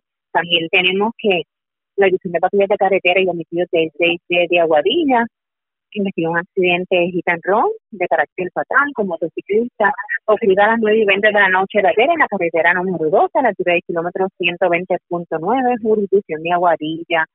Según se informa, los hechos ocurren cuando el conductor de un vehículo Canal, modelo Maverick del 2019, sale de una estación de gasolina y ocupa el carril derecho de la citada vía de rodaje, donde de manera negligente comienza a dar vueltas en forma circular con el vehículo, invadiendo el carril donde el tránsito fluye en dirección de Isabel hacia Guadilla, provocando que fuese impactado por el conductor de una motora Suzuki modelo GSX del 2005, identificado como Umar Nieves Nieves, de 34 años, residente de Isabela, quien transitaba en su vía franca y el cual debido al impacto salió expulsado de la motora, resultando con lesiones que le provocaron la muerte en el lugar del accidente. El conductor del canal de tira, eh, registrado a nombre de un residente de Aguadilla, se marchó a pie de la escena, dejando el vehículo abandonado en el lugar, ya que este resultó averiado por el impacto y no pudo marcharse en el mismo. La gente José Montalvo, patrulla de carretera, supervisado por el José Cordero y dirigido por el teniente Juan González Rivera, inició la investigación cuya pesquisa fue referida a la agente Juan C. Pérez de homicidio, quien supervisado por el teniente Orlando Camacho y en unión a la fiscal Jaisa González continúan con la correspondiente investigación y como parte de la misma se ocupan los vehículos involucrados en el choque se tomaron fotos inmediatas de la escena y se entrevistan a varios testigos oculares que pudieron presenciar este hecho, ese hecho lamentable. Esos son los daños verdaderos también que tenemos en la policía que día Guadilla, señor para la gente de Yarisa Montalvo. Buenas tardes. Y buenas tardes para usted también. Gracias, era Yarisa Montalvo, oficial de prensa de la policía en Aguadilla, de la zona noroeste. Vamos a la metropolitana porque delincuentes se llevaron 5 mil dólares de un sobre en un vehículo que estaba estacionado en el Supermax de la avenida de Diego en la zona de Santurce. Además, eh, se llevaron ropa atlética se la llevaron un empleado de la tienda Macy's de Plaza Las Américas. Lorey Mercado, oficial de prensa de la policía en el cuartel general con detalles. Saludos, buenas tardes. Buenas tardes. Tenemos una apropiación ilegal que fue reportada a las 5 y 38 de la tarde de ayer en el Supermax ubicado en la avenida José de Diego en Santurce. Según alegó el querellante Gilberto Colón, que alguien le rompió el cristal del lado derecho trasero de su vehículo Jeep Compass y de esta forma tuvo acceso al interior apropiándose de un sobre color blanco el cual contenía cinco mil dólares en efectivo. El caso fue referido al personal del Cuerpo de Investigaciones Criminales de San Juan para continuar con la investigación. Adicional a esto tenemos un robo que fue reportado a las 3 y 59 de la tarde de ayer en el segundo nivel del estacionamiento sur del Centro Comercial Plaza Las Américas según alegó Ramón Rosario, que alguien mediante amenaza e intimidación lo despojó de 10 piezas de ropa atlética pertenecientes a la tienda Macy's. El asaltante se marchó en el vehículo negro sin causarle daño físico a la víctima. Agentes adscritos a la División de Robo del Cuerpo de Investigaciones Criminales de San Juan continúan con la investigación de este caso. Gracias por la información. Buenas tardes. Buenas tardes. Gracias, era Lorraine Mercado, oficial de prensa de la policía en el cuartel general de la zona metropolitana. Vamos al centro de la isla. Delincuentes se llevaron herramientas y equipo de jardinería de una residencia en el barrio Cañabón de Barranquitas. La información la tiene Huidalis Rivera Luna, oficial de prensa de la Policía de Bonito. Saludos, buenas tardes. Saludos, buenas tardes. Agentes adscritos al distrito de Barranquita investigaron el día de ayer un escalamiento en una residencia ocurrido en la carretera 77 del barrio Cañabón, sector La Piña, en Barranquita.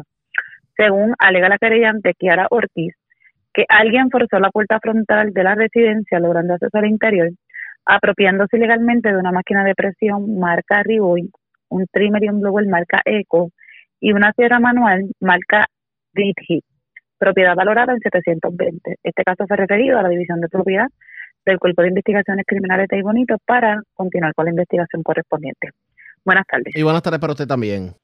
Gracias, era Huidalis Rivera Luna, oficial de prensa de la policía en Aybonito, de la zona central. Vamos a la zona centro-oriental de Puerto Rico porque tremendo susto pasó una familia de Caguas luego de que delincuentes irrumpieran en su residencia, cometieron un robo domiciliario y le llevaron varias pertenencias. Además, se erradicaron cargos criminales contra un hombre que aparentemente alardeando con una pistola le infringió varios disparos a una dama que lo acompañaba, un hecho ocurrido en Gurabo. Y la información la tiene Edgardo Ríos Queret, oficial de prensa de la policía en Caguas. Saludos, buenas tardes. Buenas tardes. ¿Qué información tenemos? En horas de la madrugada de hoy se reportó un robo domiciliario ocurrido en la calle Juan M. Morales de la urbanización Idamari Gardens en Caguas. Según alegaron las víctimas, dos individuos, mediante amenaza e intimidación con arma de fuego, les ordenaron entrar a la residencia y una vez en el interior la agreden con el arma de fuego en la cabeza a uno de los perjudicados y los despojan de dos celulares, dos relojes y una cadena de oro, los cuales fueron valorados en 500 dólares. Posteriormente los mismos abandonaron el lugar y las víctimas se encuentran en condición estable. Agentes aquí revisión de robo del 6C de Caguas continúan con la investigación. También en horas de la tarde de ayer, el agente Antonio Hernández, escrito a la edición de homicidios del 6C de Caguas, bajo la solución del sargento Carlos Claudio, informaron sobre la erradicación de cargos criminales en contra de John L. Alemán Rivera, de 24 años y vecino del municipio de Gurabo, por violaciones a los artículos 6.05, portación, transportación o uso de armas de fuego, 6.14, disparar o apuntar armas de fuego de la ley de armas, y el artículo 109, agresión grave del Código Penal de Puerto Rico.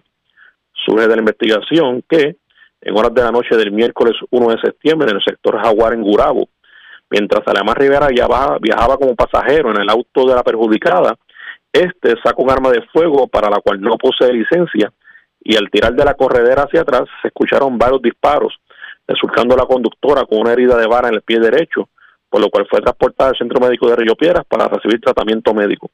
Este caso fue consultado con la fiscal Wanda Samalot, la cual instruyó radical cargos criminales por los delitos antes mencionados y posteriormente la evidencia fue presentada ante la juez Sonia Nieves Cordero, quien luego de evaluar la misma determinó causa para arresto imponiendo una fianza de tres mil dólares, la cual pudo prestar siendo fichado y quedando bajo libertad provisional hasta la vista preliminar señalada para el 1 de noviembre en el Tribunal de Caguas. Que pasen muy buenas tardes. Y buenas tardes para usted también. Gracias, Edgardo Ríos Queret, oficial de prensa de la policía en Caguas, de la zona centro-oriental. Vamos nuevamente a la metropolitana porque varias personas resultaron arrestadas. Fueron arrestadas y de hecho se ocupó armas, municiones, dinero en efectivo, en medio de dos allanamientos, unos en el residencial Los Rosales de Trujillo Alto y los otros en el condominio Los Claveles, los Claveles también en Trujillo Alto. Vivian Polanco, oficial de prensa de la policía con detalles. Saludos, buenas tardes. Buenas tardes, saludos. ¿Qué información tenemos? Tenemos que agentes adscritos a la División de Drogas Metropolitana diligenciaron durante la mañana de hoy tres órdenes de registro y allanamiento en el residencial Los, los Rosales en Trujillo Alto, arrestando a tres personas y ocupando armas de fuego, cargadores y municiones. En el allanamiento en el edificio 2 del mencionado complejo de vivienda pública arrestaron a David Osorio de 34 años y a las amas de casa a Eugenia Garay de 31 y Clara Acevedo de, 74 años. A esto se les ocupó una pistola calibre .40, tres cargadores, 101 municiones calibre 40 y 95 dólares en efectivo. Los otros dos allanamientos realizaron resultados negativos. Por otro lado, también efectuaron un plan de trabajo para verificar los apartamentos vacantes de los condominios Los Claveles en Trujillo Alto, arrestando a un fugitivo de la justicia por ley 54 y allá, hallando a otro en los apartamentos municiones y sustancias controladas, así como dinero en efectivo. En el apartamento 100, 1102 se arrestó a un prófugo de la justicia por violación a la ley 54, identificado como Roberto Bruno, de 30 años y desempleado, contra quien pesaba una orden de arresto con una fianza de 5 mil dólares. Por otro lado, en el apartamento 406, los agentes ocuparon 31 municiones calibre 9 milímetros y 50 municiones calibre 45. Además, se informó un hallazgo de un apartamento 711, donde se encontraron una bolsa plástica con aparente cocaína, una planta de marihuana y 1.585 dólares en efectivo. Durante las intervenciones se contó con la colaboración de agentes del SWAT, personal de la División de Arrestos Especiales, Inteligencia y Servicios Técnicos. Gracias por la información. Buenas tardes. Buenas tardes. Era Vivian Polanco, oficial de prensa de la policía en el cuartel general. Vamos a otro tema. La red social más famosa del mundo, que es Facebook, planea cambiar de nombre la próxima semana. Así se reportó, citando fuentes, una eh, publicación de corte cibernético. De hecho, de acuerdo con la información, el paso se dará para reflejar el enfoque que la empresa tiene en la construcción de lo que llama un metaverso y sería anunciado en una conferencia de prensa en la compañía el próximo 28 de octubre. El medio estadounidense que eh, divulgó la información en un inicio asegura que el nuevo nombre es un secreto bien guardado y ni siquiera los altos dirigentes de la empresa están al tanto y se especula además que posiblemente esté relacionado con Horizon, que es la plataforma de realidad virtual que Facebook ha estado desarrollando durante los últimos años. Y el mes pasado el gigante de las redes sociales anunció que tiene previsto invertir 50 millones de dólares durante dos años en programas de colaboración con otras organizaciones y sectores en la investigación para el desarrollo de un metaverso. El proyecto anunciado en julio implica la creación de una serie de espacios virtuales donde los usuarios podrían trabajar, comunicarse, aprender, crear, comprar y salir y, jugar de hecho sin salir de su casa. Usted se pregunta qué rayo es metaverso. Eh, estamos hablando de como si fuera un universo en, las redes, en donde usted puede hacer un sinnúmero de cosas.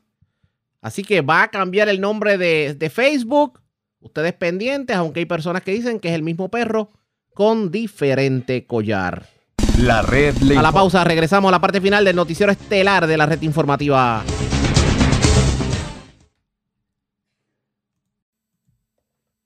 La red le informa. Bueno, señores, regresamos esta vez a la parte final del noticiero estelar de la red informativa de Puerto Rico. ¿Cómo está Estados Unidos? ¿Cómo está el mundo a esta hora de la tarde? Vamos con DN, nos tiene un resumen completo sobre lo más importante acontecido en el ámbito nacional e internacional. El expresidente de Estados Unidos, Donald Trump, presentó una demanda para evitar que el comité del Congreso, encargado de investigar la insurrección en el Capitolio, reciba registros sobre el incidente del 6 de enero, al igual que sobre los intentos de Trump para revocar los resultados de las elecciones de noviembre de 2020. El equipo legal de Trump afirma que la solicitud desautoriza el privilegio ejecutivo del expresidente y está pidiendo más tiempo para revisar las solicitudes de registros. Esto se produce al tiempo que el comité del 6 de enero ha dado a conocer su caso de desacato contra el ex estratega de la Casa Blanca de Trump, Stephen Bannon, quien desafió una citación para comparecer ante el Congreso y justificó su ausencia a partir de la invocación del privilegio ejecutivo por parte de Trump. Se espera que el comité vote este martes para proceder con la remisión del caso de Bannon al Departamento de Justicia para una investigación penal. Mientras tanto, Donald Trump dio el lunes un testimonio por video de varias horas en una declaración ordenada por una jueza de Nueva York. El caso civil fue presentado por seis demandantes de nacionalidad mexicana que argumentan que los guardias de seguridad de Trump los agredieron afuera de la Torre Trump en 2015 mientras llevaban a cabo una protesta pacífica por los comentarios racistas que hizo el expresidente con respecto a los mexicanos. El abogado de los demandantes dijo el lunes que Trump autorizó personalmente los actos de violencia. Creemos que tenemos las pruebas fehacientes para demostrar que antes y después del incidente en cuestión, la organización Trump, la campaña de Trump y el propio Donald J. Trump autorizaron y aprobaron actos violentos que violan los derechos individuales.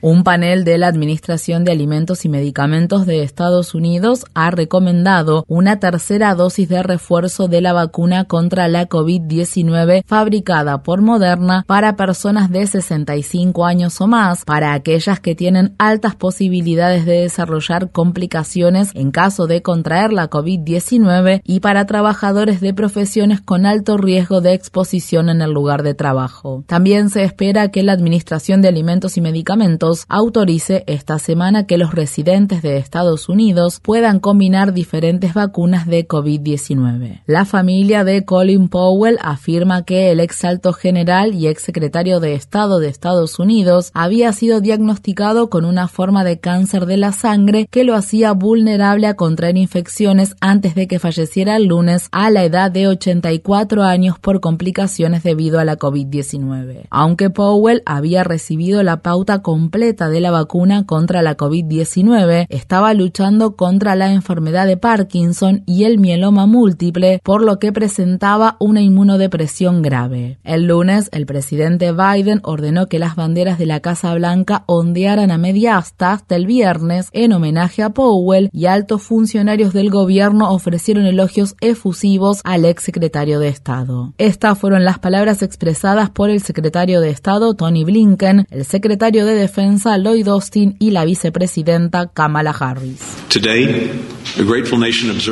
Hoy una nación agradecida conmemora el final de una carrera distinguida y celebra 35 años de servicio y victoria. El mundo perdió a uno de los líderes más grandes que hayamos visto. Qué hombre estadounidense tan increíble.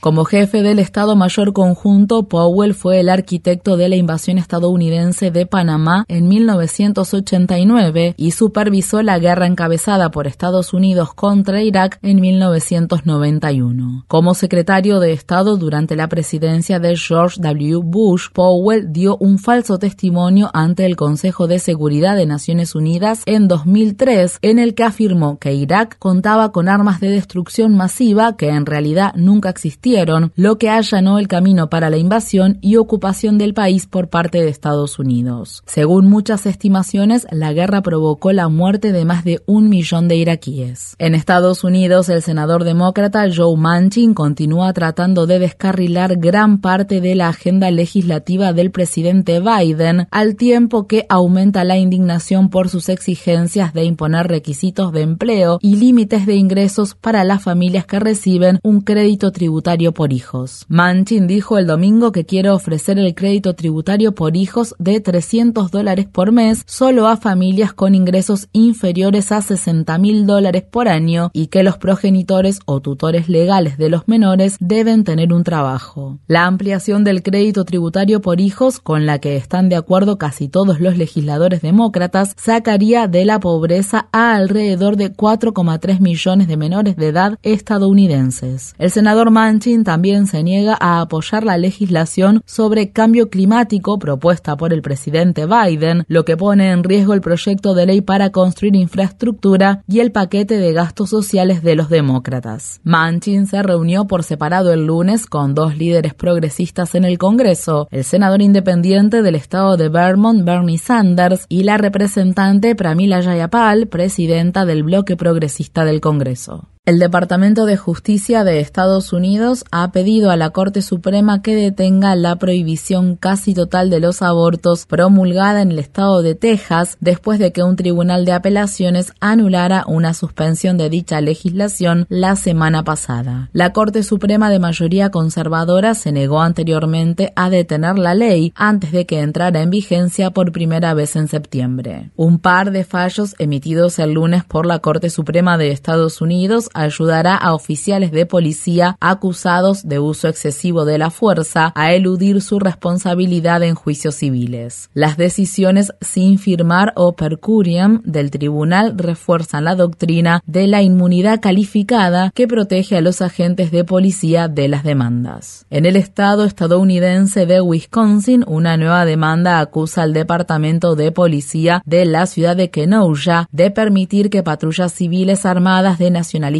blancos cumplieran funciones policiales durante las protestas contra la brutalidad policial desatadas el año pasado después de que el afroestadounidense Jacob Blake recibiera varios disparos por parte de la policía. Un video filmado el 25 de agosto de 2020 muestra a los oficiales de policía de Kenosha repartiendo agua y felicitando a miembros de las patrullas civiles armadas que portan rifles semiautomáticos de alta potencia. La demanda fue presentada por Gage Grosskreutz, un manifestante que recibió un disparo en el brazo por parte de Kyle Rittenhouse, de 17 años de edad, quien también mató a tiros a dos personas con un rifle de asalto que obtuvo de manera ilegal. Rittenhouse enfrenta cargos de homicidio en un juicio que comenzará el 1 de noviembre. El gobierno venezolano ha condenado la captura del empresario colombiano y diplomático venezolano Alex Saab, un aliado cercano del presidente Nicolás Maduro, quien fue detenido en la nación insular de Cabo Verde y trasladado a Miami durante el fin de semana. Según sus partidarios, no hay motivos legales que justifiquen la detención de Saab, ya que Estados Unidos no tiene un tratado de extradición con Cabo Verde, una isla ubicada a unos 640 kilómetros de la costa noroeste de África. Saab había pasado más de un año detenido en Cabo Verde después de que su avión privado hiciera una parada para cargar combustible camino a Irán, a donde, según se informa, se dirigía para comprar suministros humanitarios. El Comité de Derechos Humanos de Naciones Unidas había pedido la suspensión de la orden de extradición de Saab emitida por Estados Unidos, además de denunciar que se le había negado el tratamiento para el cáncer mientras estaba encarcelado lado en Cabo Verde. Saab compareció ante un tribunal de la ciudad de Miami por primera vez el lunes por cargos de corrupción. Respuesta, el gobierno de Venezuela detuvo las negociaciones con la oposición. Estas fueron las palabras expresadas por el presidente venezolano Nicolás Maduro. Llegó un avión, se bajaron unos matones, unos sicarios, lo buscaron y lo sacaron a golpes desde el lugar donde estaba como casa por cárcel y se lo llevaron sin avisarle a los abogados, a la familia ni a nadie. Un secuestro en toda la línea del gobierno de Estados Unidos para un diplomático internacional.